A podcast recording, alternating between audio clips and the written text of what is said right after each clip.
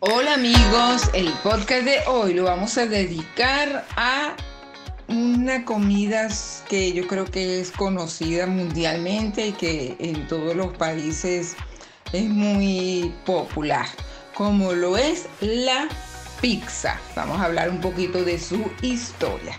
La historia de la pizza está ligada al consumo del pan por parte de la humanidad. En el antiguo Egipto, al descubrir la levadura, empiezan a prepararse una especie de panes con la forma y el color del sol, con harina, agua y miel. En la antigua Grecia, este pan fue evolucionando y le añadían, y grasa, especies, ajo y cebolla.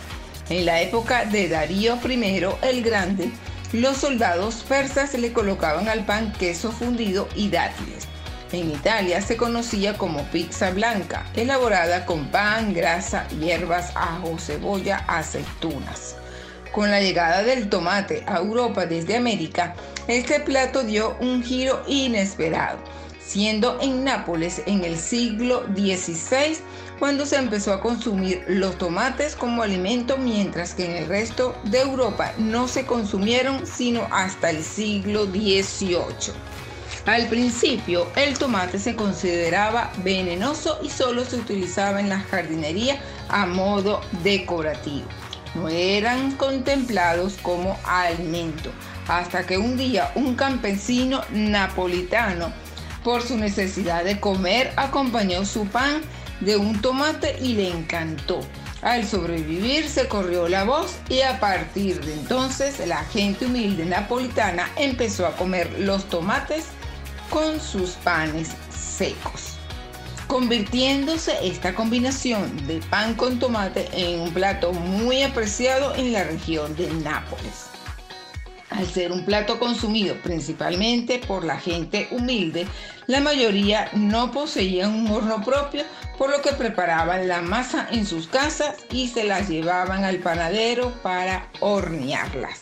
Con el paso del tiempo, debido a su gran demanda, los pizzeros napolitanos crean su propio gremio, separado de los clásicos panaderos, preparando ellos mismos la masa y horneándola, volviéndose un plato muy popular entre la gente que se lo llevaba a su casa o se lo comía en la calle, apareciendo también verdaderos ambulantes de este rico plato. En el siglo 17 en Italia, concretamente en Nápoles, cuando aparece la pizza como plato popular, tal y como la conocemos hoy en día. Se abre la primera pizzería en el año 1830 por Alba, a la que aseguraban poco futuro y sin embargo sigue abierta hasta hoy en día. Rafael Espósito un conocido pizzero de Nápoles de aquella época, dueño de la pizzería Pietro il Piazzole, que hoy conocemos bajo el nombre de Pizzería Brandi, en junio de 1889. Fue el encargado de elaborar unas pizzas para los reyes italianos don Humberto I y doña Margarita de Saboya que se encontraban en Nápoles y se les antojó probar ese plato tan famoso que consumía la gente humilde de la ciudad, solicitando que se les llevaran a la residencia real.